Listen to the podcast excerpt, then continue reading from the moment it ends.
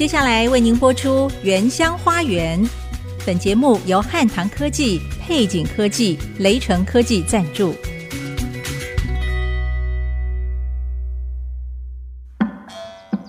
聆听部落的声音，走访新竹的美丽。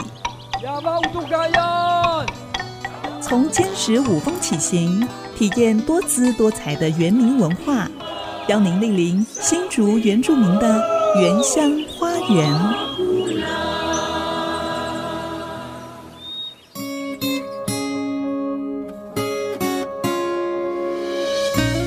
大家好。欢迎收听《原乡花园》节目，我是安迪给努赖安林，我是皮蛋 Amy 淑荣。安利牧师，上个月我看到一则新闻，心里有点感伤。哎，怎么了？就是台湾无形文化资产文面传统登录的保存者赛德克族刀赛部落的林志妹，你有看到这消息对不对？有，嗯，他在花莲的老家，老家，嗯，过世了。他是最后一位保留原住民文面传统的耆老，哎，对，我觉得也是蛮遗憾的。不过他是一百岁高寿离开这个世界。而他一生的奉献就是传承文面的传统跟推广，嗯哼，相信他已经完成他这个使命了，对，应该是没有遗憾。嗯，虽然知道天下没有不散的宴席啦，生死有时，但是我觉得情感上还是会舍不得的。我记得三十年前刚踏入广播，我曾经拿过录音机到我们南澳部落采访，当时我们南澳乡。也是最后一位纹面的族人。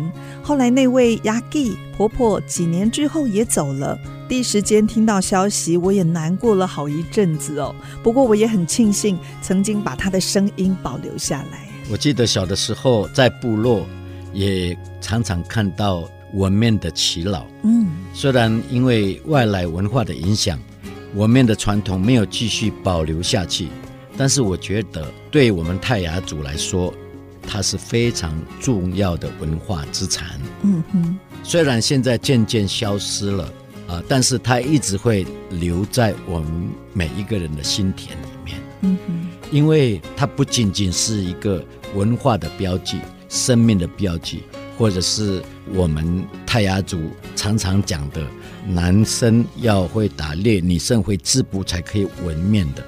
但是我也觉得也是代表一个秩序。嗯，一个生活的秩序被保存下来。对，哎，所以啊，纹、呃、面虽然消失了，很多美丽的事物像昙花一现，但是那个不会被消失的。对，就是我刚才讲的那个秩序是在我们的里面。嗯，还有那个是包含包含了爱的秩序，就是维持部落团结合一、彼此共享的这个秩序。嗯，是活在我们心里面的。真的，所以虽然我们没有外在的一个纹面的象征，但是呢，我相信每一位泰雅族人的心里已经纹上了我们族人的荣耀哦。所以这些文化的资产是慢慢去堆叠，而且慢慢的在生活上面去碰撞、累积经验啊，才可以成为自己的生命。是纹面也是一样，它只不过是一个记号，消失就消失了。可是活在我们里面的心里。那是永远不会消失的。对，谢谢安利牧师的提醒。其实我们这些年看到许多在各个领域专长有优异表现的族人，他们也不遗余力地投入原住民族教育、文化传承的工作，让人觉得泰雅未来是很有盼望的哦。所以，我们泰雅真的是一个优秀的民族。嗯，今天我们很高兴邀请一位中华民国无形文化资产。传统工艺保存者，也同工坊负责人，致力推动原住民族教育和传统文化的艺术家尤玛达入来节目分享。嗯，另外我们也邀请到一位泰雅族年轻的艺术工作者，他的作品常常在国内外许多展场展出的 Edas Loshin 来到节目当中，他也要分享。他是如何走上艺术之路？好，我们来听这一首《我们活着的人》。伊达瓜拉马盖亚努，广告过后马上回来。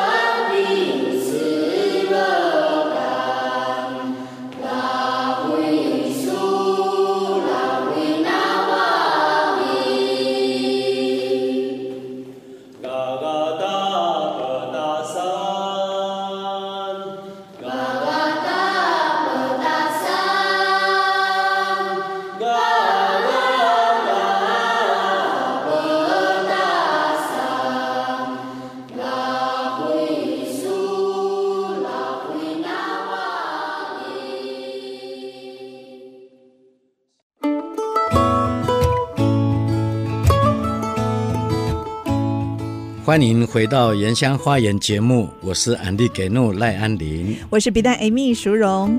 我们要介绍这一位原住民艺术界比较年轻的艺术家伊德斯鲁信。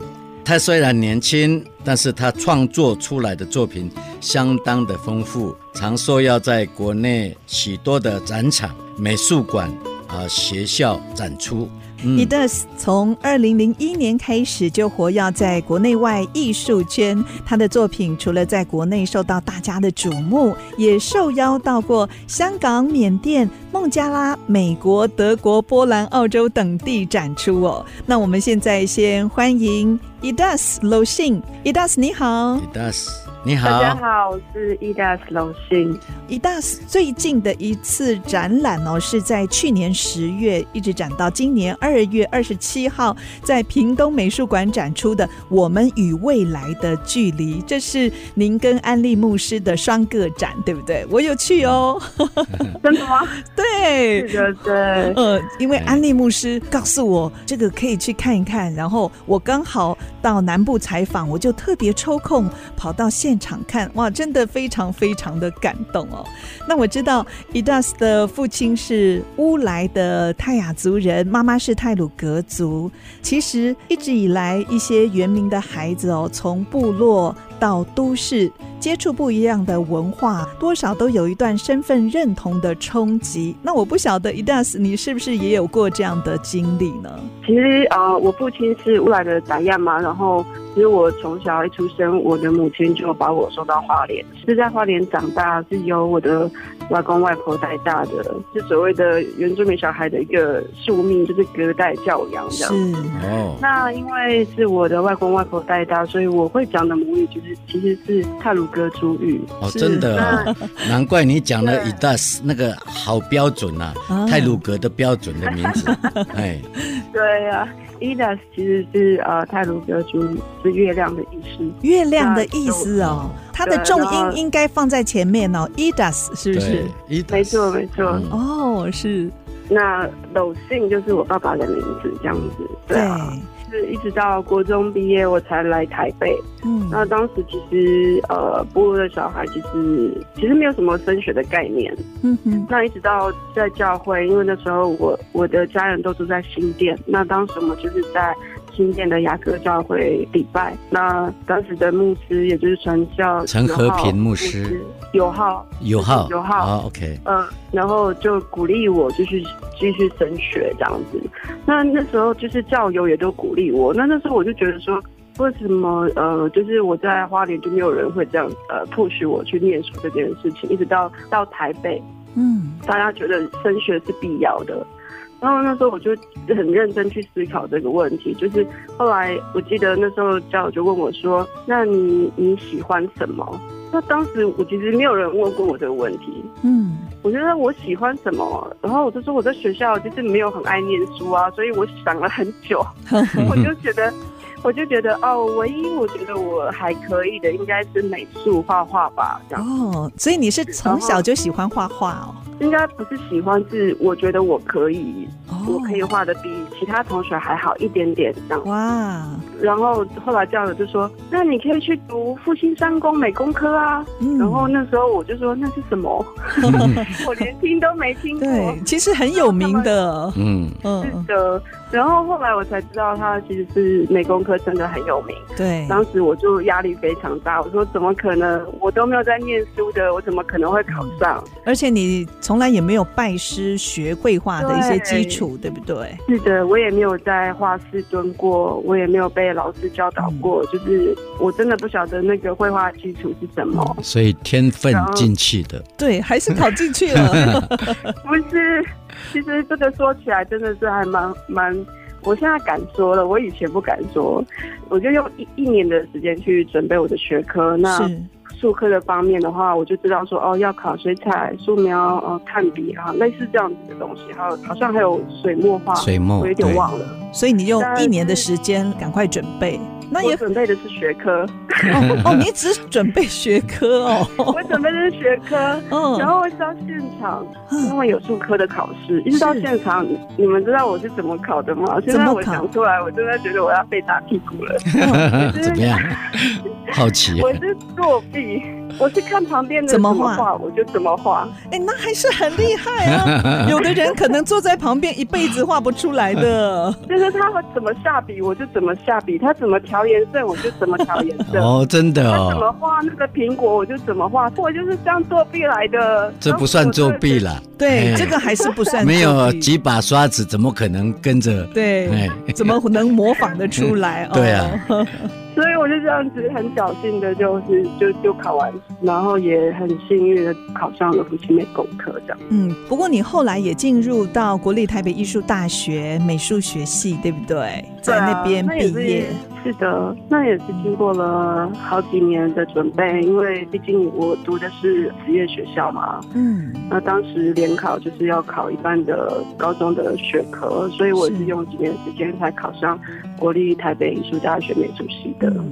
不过你毕业之后呢，就到澳洲墨尔本，在那边也接触到当地的原住民艺术。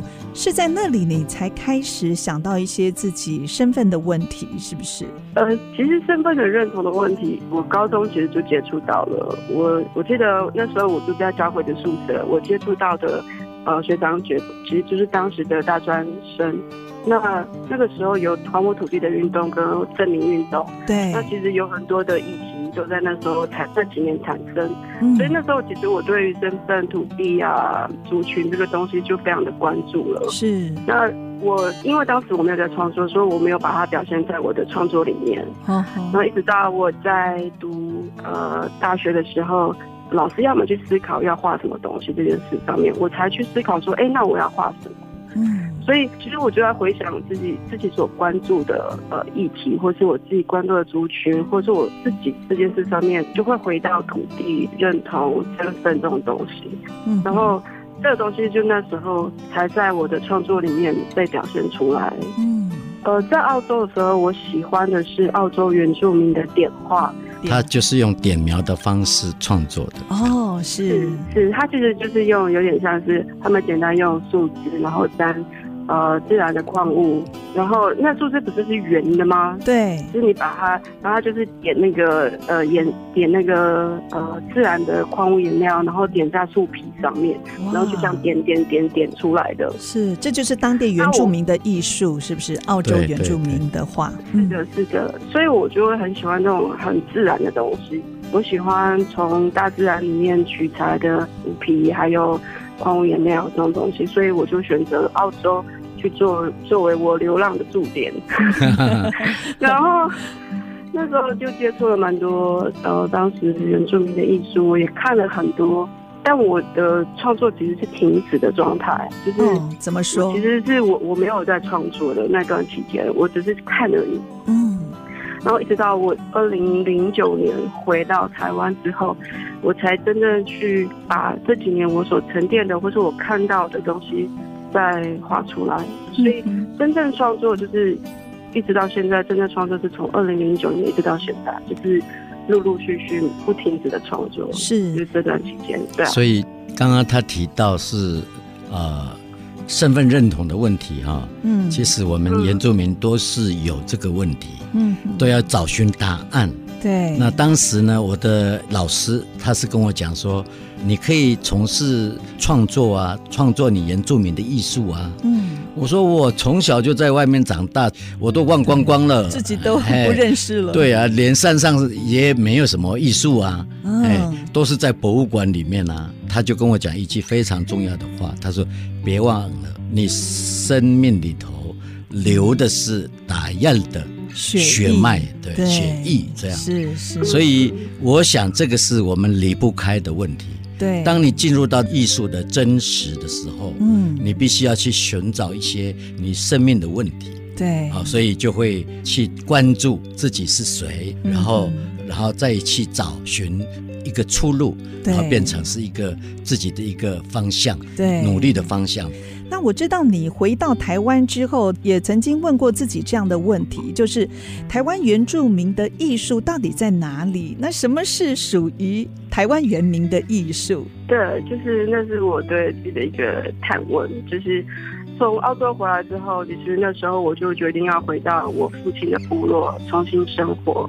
那在重新生活的时候，其实我也在重新检视我自己的文化根源或是脉络在哪里。就像牧师刚刚提到的，那回到部落对我来说，其实真的很重要。然后回到部落对我来说，也像回家一样安全安稳。在沉浸这么多年之后，再回到家重新创作这件事，对我来说，嗯，感觉是必要的。嗯，然后也是我一定要去做的一件事情。所以。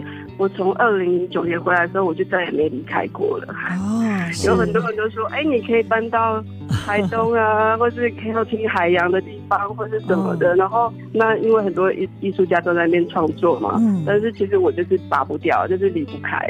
所以那时候，因为我我的母亲她其实从五十几岁开始织布，然后她也是从头开始学。哦，她学了泰鲁格族的织纹技法，也学了白样的技法，是，所以她都会这两边他都会。那当时他就是。没日没夜的就在织布，我想说，为什么织布对他来说这么的有魅力？嗯、为什么他离不开那个织布机？他都黏在那边。后来有一次，我就去很认真去，因为我知道我也必须要学这件事情，但是我不知道为什么，我就觉得我的手就是没有办法提前。哦，你也想学 是不是？想学哪样的织布？没有，但是上帝没有给我那样的，没有没有给我那样的天分哦。哎，这个真的需要天分哦。他没有给我那样的智慧。那但是我就在看我妈妈的织布，因为它其实是一个算术，你必须要算好，你才可以。织出那些织纹符号，哇！所以数学数学还要好一点哦。对，你都要，所以在那个节奏里面有点像音符，这样二二三一的什么什么的。对，所以我妈有时候会念给我听。是，然后我就看她织出来的织布，我就觉得好漂亮。然后，但是我就是我不知道为什么我就是无法。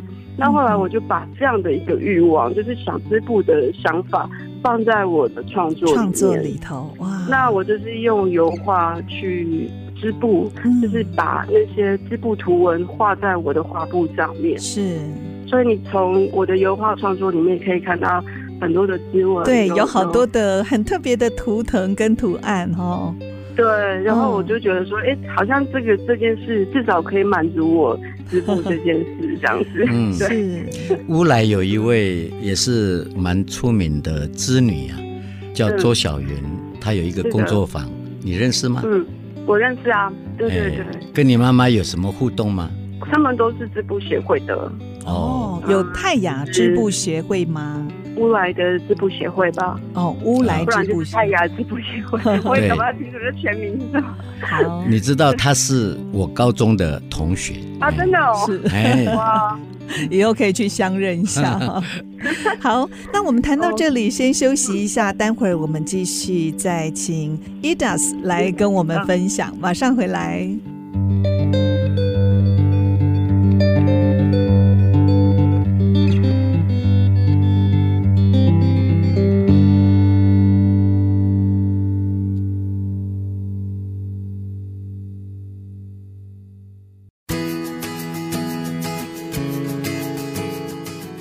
所收听的是 IC 之音主客广播 FM 九七点五原乡花园节目，我是比大 Amy 淑荣，我是安利给怒赖安林。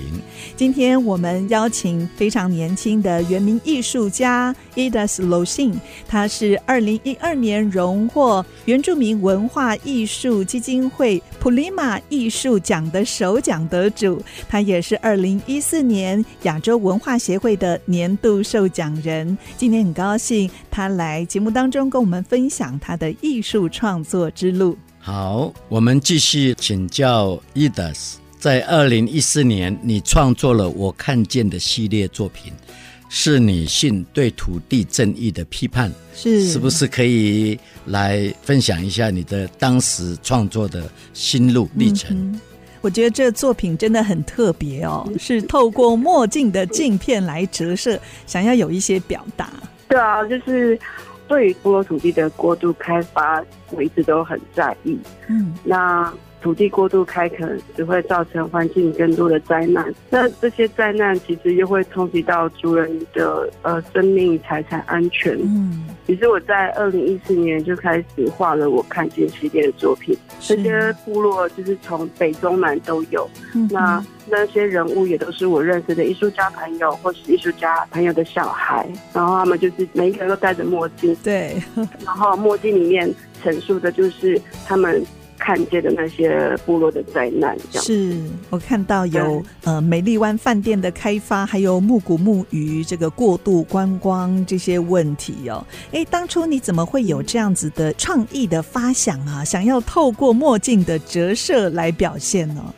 呃，这就就是回到前一年，二零一三年，我一个人去复活节岛呃驻岛创作的时候，因为只有我一个人。复活节岛哦，在太平洋最东边的一个岛，对对，太平洋东边的。嗯，为什么会这样子有这样的创作想法？就是应该是说，我其实都是一个人旅行比较多一点点。哦，那有一次我在一个岛上旅行，然后我就戴着墨镜，我自拍。嗯，然后自拍，后来回去整理照片，我看到我的墨镜里面呈现的是，呃，我看到的雕像哦，当地的景象哦。对，然后后来我就是以那件作品作为创作。哦。后来我想说，哎，这样的想法也不错。后来我就把它存着。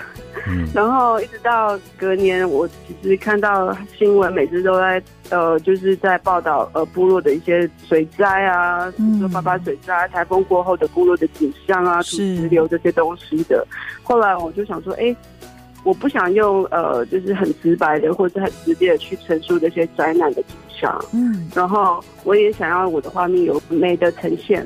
所以我就把这样的东西转移到我看这些作品上面，就是墨镜系列，就是大家可能就戴着墨镜，然后墨镜里面呈现的是不是他看到的灾难这样子，是就是这样子来的。对，很多艺术家创作来源灵感都是从生活当中截取出来的，对不对？那安利牧师，你在创作的过程当中是不是也这样呢？呃，当然有一个过程是这样的。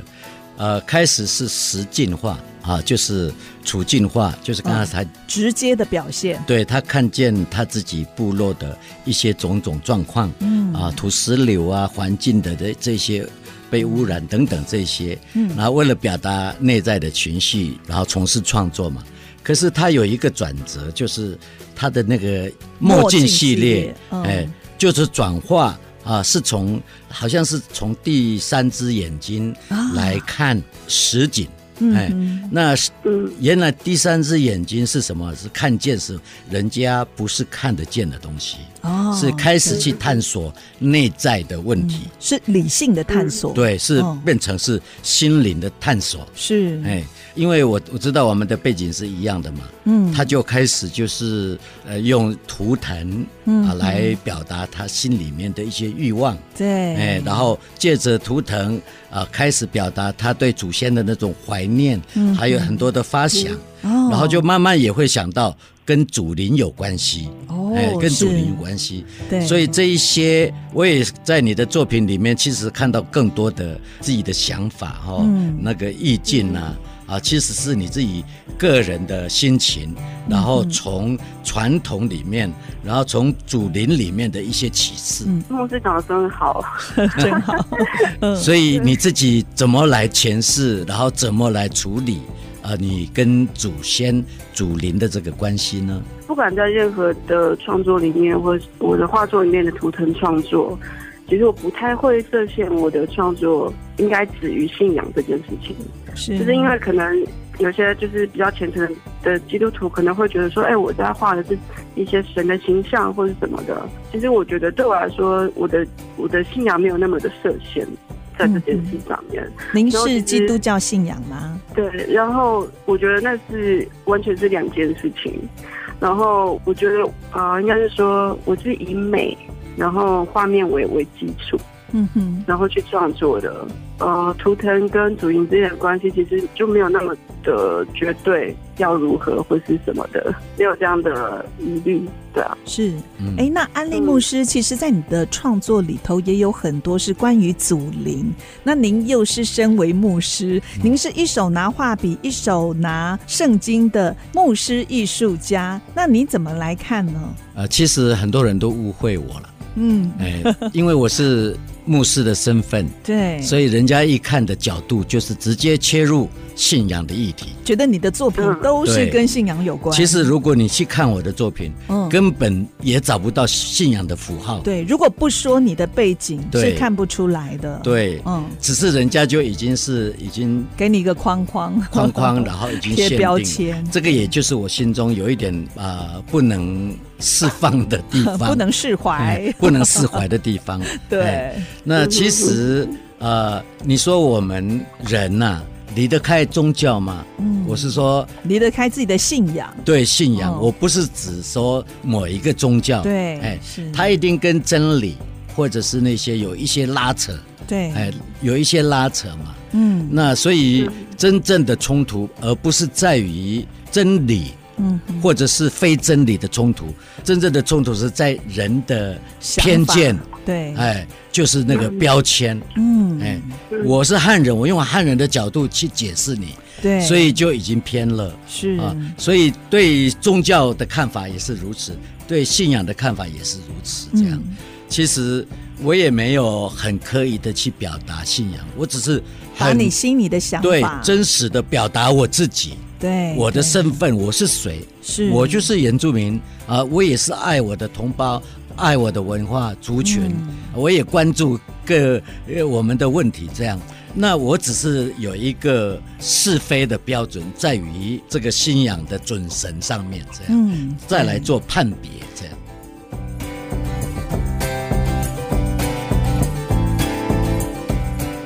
其实哦，这个艺术作品是很主观的。那每一位艺术家他所创作出来的东西，不管是用什么样的方式、媒材来表现哦，其实就是呈现他的心里的想法，还有生命的经历。那我想请教 Edith，在现阶段，你有哪一些关注的议题，想要透过你的画作来表达出来呢？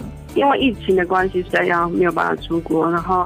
我还是就选择了回到呃自己所关注的艺术人文上面，就是我画了一些人物画，就是都是关于原住民呃的各族的肖像画，然后各族的，哦，也不是说各族，就是几个大族群，就是我比较常接触的，那都是一些就是年轻人，然后对于。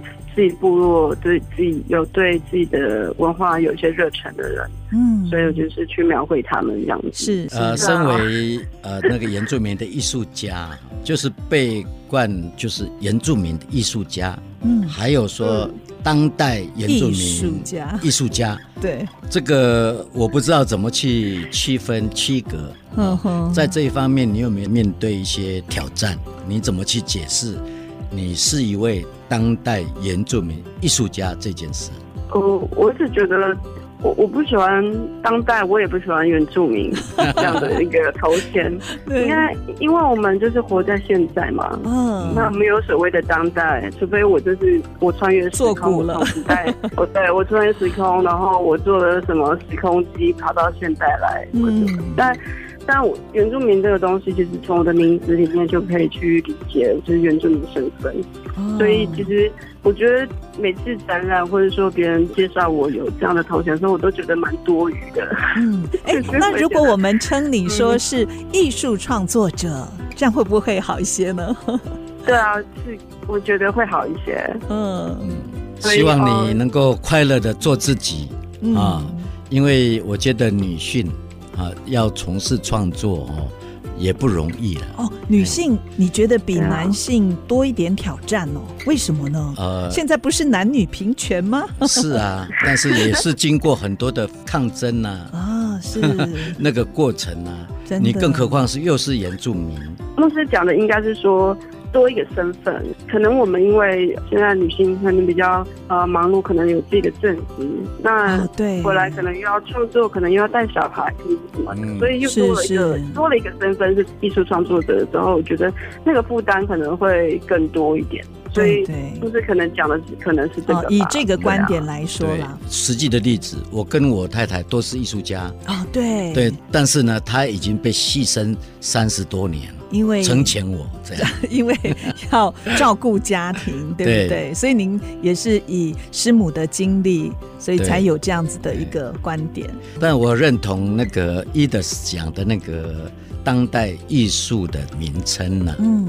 那其实我的解释是这样：当代这件事情，是我们要回溯到你自己活在什么样的时空下。嗯哼，那你对这个环境，你对这个你所处在的这个责任问题，嗯，你付出了吗？你做到了吗？是，哎，这样，因为每一个时段、每一个时代都有不同的责任嘛，对，还有不同的使命呼召嘛，嗯，这样。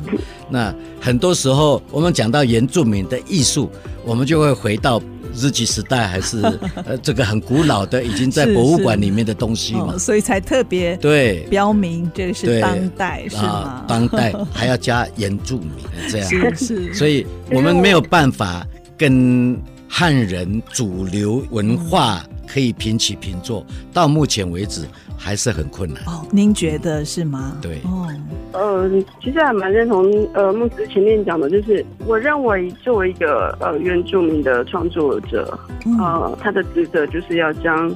自己的族人的生活的真实的面貌表现出来，嗯，然后借由呃艺术的表现形态呈现另一种可以阅读的视觉语言。对，那不管是你是透过哪种材质、哪种美材，然后哪种表现形式，表演也好，歌唱也好，或是绘图也好，然后来呈现自己的创作理念。我觉得对我来说，原民的艺术就是有跟社会或是跟人有对话的空间了。嗯，那对我来说，这就是其实。刚刚有提到的，就是跟当代艺术的接轨，所以我觉得对话这件事就是接轨。嗯、然后就像呃，我们刚刚前面分享的，我看见系列作品当中，也许观看的人就是因为感受到我对呃族群的一些热爱，或是对生命的，或是对土地的关怀，对，然后才会有这样的反馈，才会有这样的提问。所以我觉得，就是这就是一个呃，作为一个原住民创作者。对我来说是最重要的一件事情，嗯，对话这件事情，对，对这个也是。你来到这世上的一个使命，这个也是你成为艺术工作者最大的使命。今天非常谢谢信来到节目当中，跟我们做这么深入的分享，不只是分享您的艺术创作的经历，也让我们看到当代原民艺术未来应该要走的路。非常谢谢 Edith 的分享，谢谢你，谢谢 Edith，谢谢。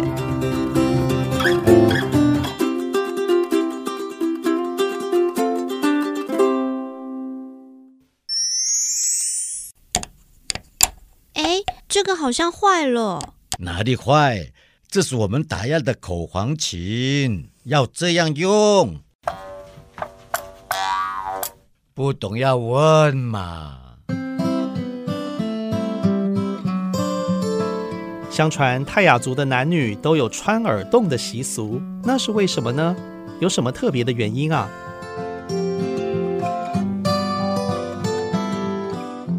的确。泰雅族男女都有穿耳洞的习俗。根据族人的口传，耳洞是族人在死后见祖灵不可或缺的标志。无论男女，在未婚之前，他们都会戴着耳饰。不过在婚后，男子就不戴了，但是女性还是会戴着耳饰。泰雅族耳饰的种类也有好几种，包括贝类做成的贝板、竹管等等。其中竹管所做的耳饰是最常见的，而贝类做成的贝板耳饰，根据学者在南澳地区的研究推测，是跟海岸地区的格玛兰族交易而来的。而竹管耳饰是把较细的竹管截断所做成的。竹管分为有纹路装饰和没有纹路两种。没有纹路的主管耳饰是在平常佩戴，防止耳洞的密合；而有纹路装饰的主管是在重要庆典盛装时才会佩戴。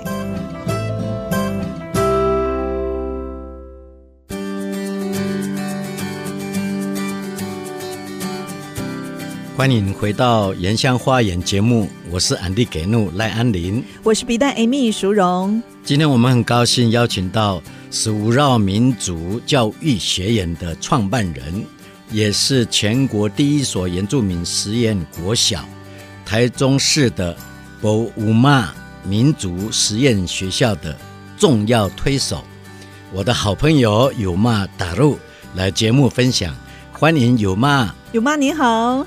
老家西木啊，古里啊，有嘛打入高峰古里利用北诺，我欢迎西木总理。呃，大家好，我是尤曼。嗯，尤曼是文化部登录的中华民国无形文化资产传统工艺保存者，他也是原民艺术家，也是野童工坊的负责人。他在三十年前着手调查泰雅部落文化，制定了五十年泰雅文化推广的计划。过去十年，他深耕在民族教育这一块哦，到现在也看到一些让人振奋的成果。我想先请教有妈，在推广泰雅民族教育文化传承这一块，为什么会从设立民族实验小学这个方向开始呢？嗯，刚才提到的。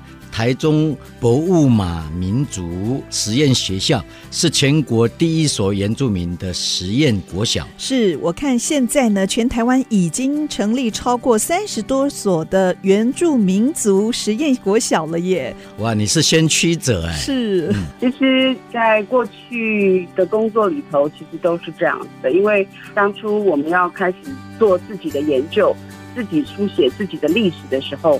大家都说不可能啊，那个是学者的工作。嗯，就开始去学习怎么书写字。那第二个十年，然后又遇到九二一之后，我们开始希望就是把自己的传统服饰能够恢复回来。嗯，那那个时候又开始很多人说不可能，因为那些服装已经离开。我们的部落五六十年了，嗯，没有人会穿，哪里找？没有人会穿，没有人会织，对，呃，然后也没有人会要种苎麻，苎麻也都消失了啊。嗯嗯，哎，你们就做出来给他们看。对，所以你主要的课程教学的内容包括哪一些呢？呃，其实要说到武绕的那个民族学员啊，其实还是跟我的职责有关。就是两千年一直到两千零九年，这个中间，我的子女们呢，陆陆续续的，就是从十几岁开始就变成少妇了，嗯、就是从少女变成少妇。对，结了婚以后就开始有小孩。嗯，然后呢，就陆陆续续跟我说，老师，我可能没有办法继续织布哦，因为我怀孕了，我要回去生小孩，然后。生完小孩呢，还要带小孩，所以呢，就可能有一段时间是没有办法来，因为转换了人生角色跟跑道了哦。对，嗯。然后那一年呢，从一月开始，一直陆续到九月、十月，我的子女们有六七个、八个的、嗯、的小朋友生出来，我的妈呀！如果是这样子下去的话，就又要断层了。对 对，所以我就不得已就说好，那我们就来办一个幼儿园吧。哦，对是这样子的，托婴的小小朋友嘛。对对。然后开始讨论之后呢，我们就真的心里就想说，我们要去去开始做一个真正打样的，怎么教导小孩子成为一个他们之前拍的那个赛德克巴莱嘛，哈，嗯，那有打样巴莱哦。就是怎么样教育出一个真正的泰雅人，这件事情就是要从小开始。对，所以我们就找了很多的呃长辈一起开会，也找了很多的就是教育界的一些老师们、教授们一起来开会，说我如果要要成立一个这样子的幼儿园，我应该要怎么样去做比较好？那我的信念就是说，他一定就是要全母语的教学。全母语，全母语的教学，嗯，然后他必须要是一个体验式的教学，嗯，所以刚才安利牧师说，他们主要上哪一些课呢？其实他们最主要是在语言上，语言的课程，语言就用很多不同的方式，还有就是他们开学典礼的时候，是他们的祖父祖母哦，雅各与大，还有他的哑巴雅亚。拎着火把，还有跟我们全体的老师，到那个我们要开辟的那个小米田里头，去行小米的播种仪式。哇！就他们一年开始的仪式，跟着这所有传统的祭典，开始了他们所有课程的内容。是，我们的孩子需要什么？那时候我们就在思考说，在这个学习的过程里头，他们需要语言吗？他们需要素质的概念吗？是，他们需要呃生活跟土地之间的关系的概念吗？比如说他们呃凌晨四点就要举着火把去他们的小米园去做小米播种，那就跟着呃就是雅克里戴斯跟雅巴雅亚他们一起去。那很多人就说：“哎，凌晨四点哪一怎么会起得来？”并没有。他们就起来了，对，真的就是四点，在天还没亮之前，跟着雅基米戴斯跟哑巴雅亚举着火把，火把去到他们园里面，去真正把小米这个仪式把它做完。对，所以他们是一群，就是曾经就是跟着一个年的年序，把所有的记忆。全部实践过一遍的是，哎，我曾经看到报道哦，就是这些孩子他们第一次把酿出来的糯米酒送去给头目，结果头目看了之后又哭又笑，哦、是因为小朋友都觉得那个酒好难喝哦，头目怎么会喜欢喝那种酒呢？也好难喝的酒。对，可是头目他又哭又笑，他难过的是这个东西竟然是在这么小的孩子身上哦做出来的，不过又很开心，文化的。种子都已经在这些孩子的身上发芽了，就是因为这样子的缘故，所以我们就会希望孩子们陆陆续续呃会长大，所以就是会希望就是能够能够有小学，嗯、所以就就开始了。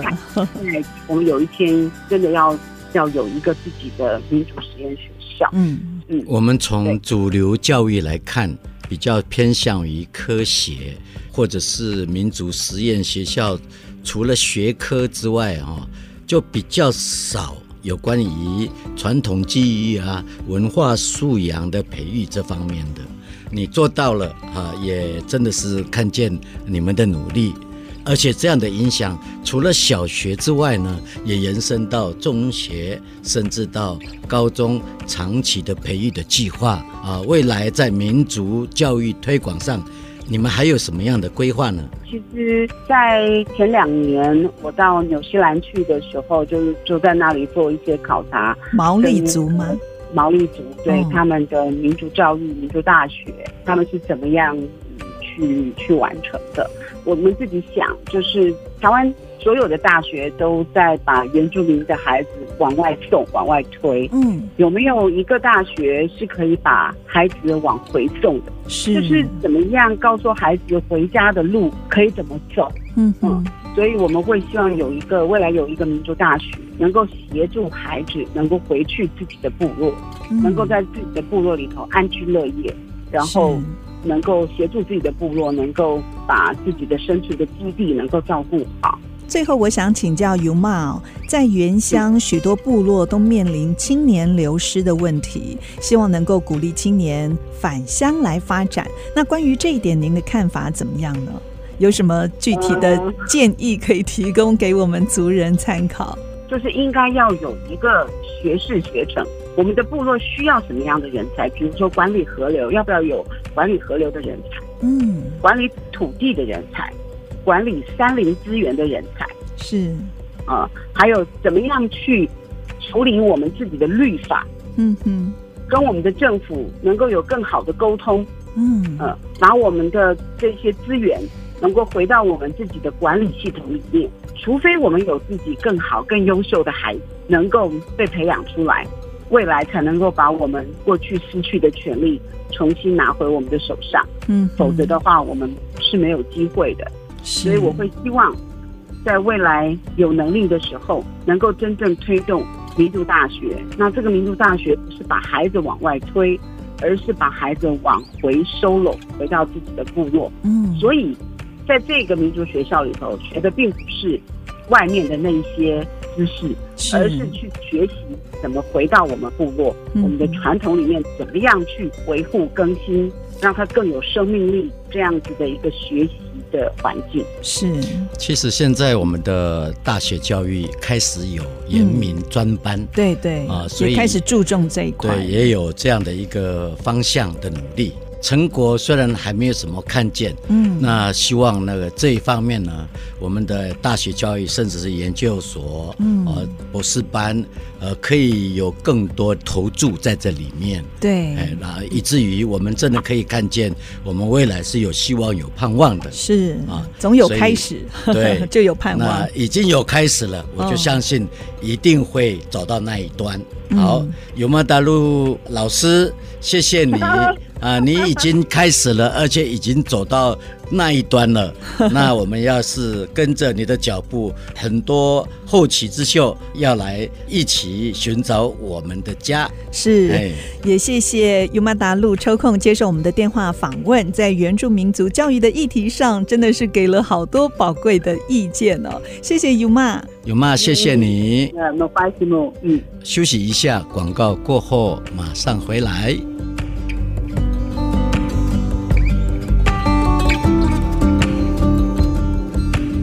但你知道吗？其实尤玛达路是我们原民艺术界指标性的国宝级人物。他花了几十年的时间，到各乡村部落去采集研究，把泰雅族传统织布从没落甚至快要消失，重新把它找回来，还加上现代的创意元素，让它有新的生机。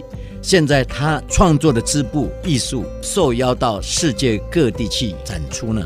是，我也看过，在二零一七年他的公共艺术作品《岛屿四季》。在桃园国际机场展出，超壮观的这个作品有将近六十公尺长，充分的表现出我们台湾宝岛缤纷多彩的四季风光，而且很有我们原民的味道哦。下个礼拜我们再请尤曼达路来介绍一下我们泰雅织布艺术之美，也聊聊他在二十九岁的时候定下的五十年复兴泰雅文化的计划。哇，好期待尤玛老师的分享！最后，我们就来听二零二零年在新竹县尖石乡综合体育场所举办的泰雅音乐节活动主题曲《沙韵都奏》，这是黄世嘉作词作曲和编曲，一首非常好听的歌。别忘了下个礼拜我们空中的频道再会喽！我是安利给怒赖安林，我是皮蛋 Amy 淑荣，拜拜，拜拜。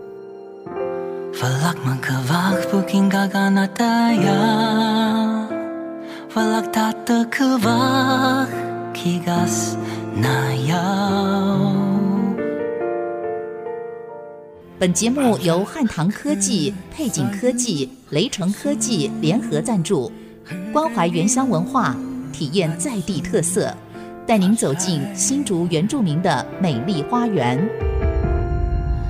Musa Mavala Pindaran su bawangnya Anak ke si hong ke